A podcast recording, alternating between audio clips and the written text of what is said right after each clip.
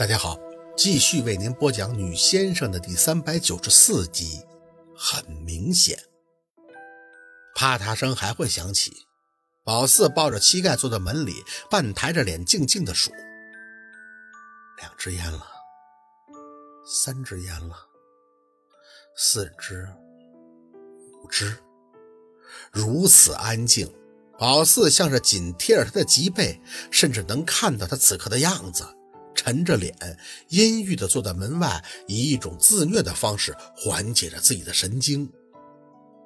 陆佩啊，你也该放下。宝四呢喃着，并没有发出声音。放下就不会这么痛苦了。一个多小时以后，听到他起身的声音，脚步在门外渐渐走远。如果现在开门，也许还会看到走廊上他拉长的影子，嘴里苍然一笑。明明轻松了，可心怎么还会在陆佩这里抽搐拧巴的疼呢？开悟了呀，懂得那个白狐的指网了呀。但是为什么还会在陆佩这里哭呢？谁能告诉他这又是怎么回事呢？第二天上午，陆佩还是在宝四下楼时先一步出门了。宝四简单的收拾了一下，就迎来了许叔找上门的舞蹈老师，三十岁出头，气质很好。进门以后，很礼貌地打了招呼，也是叫他陆太太。您是想先从基本功学起吗？不，宝四摇头，拿出手机，调出音乐，看向他，就这首歌，帮我编个舞蹈吧。他仔细地听了一会儿，宝四知道许叔找的人是肯定没问题，这个事儿他肯定和陆佩通过气儿，所以专业上完全不用担心。是白狐，他听了几句就看向宝四，这歌我知道。宝四嗯了一声。可以编个独舞吗？他没犹豫，那没问题。宝四笑了一下，不要太难的。您放心，看他自信，宝四心里也痛快。那需要我给你几天时间呀？陆太太想什么时候学呀？越快越好。他思考了一下，那两天吧。我编好了以后会在练功房里录下来发给您。如果您觉得没问题，我在上门教您。好，很痛快的谈完了，送他出门。他看了一眼院子里的景致，还有些羡慕。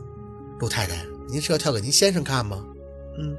他上车以后笑了笑，转脸看见宝四，恕我直言，这首歌啊虽然凄美，但意境呢有些悲凉，总有些求而不得的意味。宝四点了一下头，可这是我最喜欢的一首歌，先学这个吧。等以后要是有更喜欢的了，还得麻烦您。哎，别这么说，教您是我的荣幸。眼见着许叔启动车子要送他走，宝四凑近，有些狡黠的补了一句。曲目要保密啊！我想给我先生一个惊喜。好，我明白。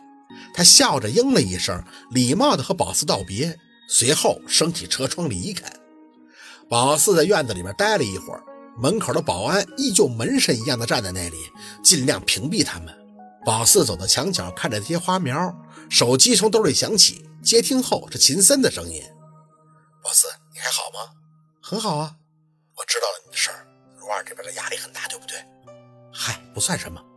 宝四手上扒拉着小花苗上的绿叶，听着秦森在这边继续张口。不过听语气，你这状态比我想象的要好。在忙什么呢？看花苗。宝四蹲下身子，看着墙根底下的矮苗。许叔给我种的这花的名字，他说叫龙沙宝石，爬墙月季，明年呀就会爬满一个墙头，是粉白色的，特别美。可惜呀，这个花只开一季。许叔说陆二很细心的。他还让许叔穿插的种了别的多季的花苗，这样的话，明年除了冬天啊，三个多季度我都能看到一院墙的花了。龙沙宝石，秦森在那边念叨了一声：“哦，我好像见过，很适合你。”宝四笑笑：“是陆二觉得适合我，是清纯吧？”宝四认识这花笼统的称谓，也知道是蔷薇科，但是关于这花的名字，却在许叔说完后特意的上网查过：龙沙宝石。花瓣外是白色，心儿是嫩粉，像是懵懂的少女。宝四想，在陆二的心里，她永远都是那个十九岁的样子，那个蹲在他门口睡着，被他的车笛声吵醒，然后颠颠的跑上前，让他收留自己，给他指尖血，让他辅导功课的宝四吧。以前回想起过去，总觉得是痛苦，记忆最深的就是他在自己家楼下崩溃的痛哭。可现在回想起来，却都是美好的日子。宝四像个斗士，听到什么绿衣大仙，那当时就毛遂自荐，强迫陆佩带他去驱邪。他明明发烧了，宝四却异常的兴奋，感觉这是老天给他发挥的机会。他那年打了好多的鸡血，因为若君的美人身，因为沈明远被推到陆二的面前，然后必须得承认是宝四自己先爱上了他的。尽管他日后不断的强调是他在追宝四，可宝四总觉得是他先告白的。即便是五年后的现在，也是他在迷糊的状态下逼的陆二就范，都是他主动的，所以哪有什么后悔呀？的确很适合。秦森的声音轻轻：“知道你调整的不错就行，不然我也放心不下。我没事的，现在都很好。你在工作吗？啊，我这边继续忙活了。有事的话要给我打电话，不要自己硬挺着，我会帮你。”宝四酸了一下鼻子，还是点头。好，放下了手机，还弄了一会儿许叔贴墙给花搭建的竹架子，看到哪块松了，就找把钳子把铁丝紧一紧。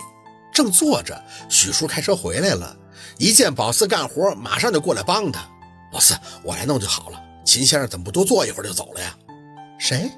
宝四回神看他，秦森吗？对呀，我回来时正好和他车擦身而过呀。他没来吗？宝四愣了一下，没有啊。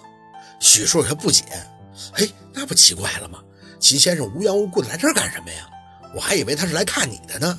宝四想了一会儿，也就明白了，秦森还是操守着他习惯保持的距离吧。没做多声，花架子一弄利索，也就回屋了。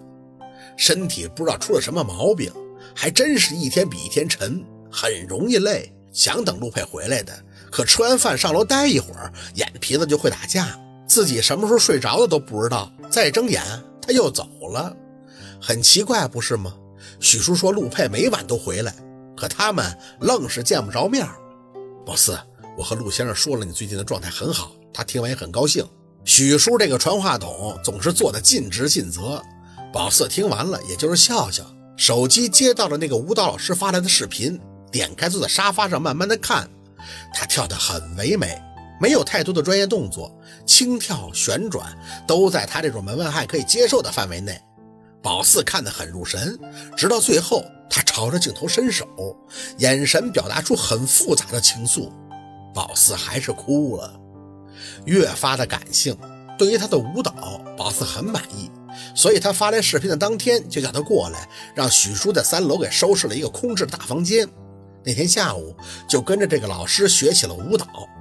他说宝四学得很快，其实一共也没有多少个动作，有些怕累，学了一会儿就休息一会儿。每天下午学三个小时，两点到五点。等他一走，宝四随便吃口饭就回房间趴着了，这真心的不爱动弹。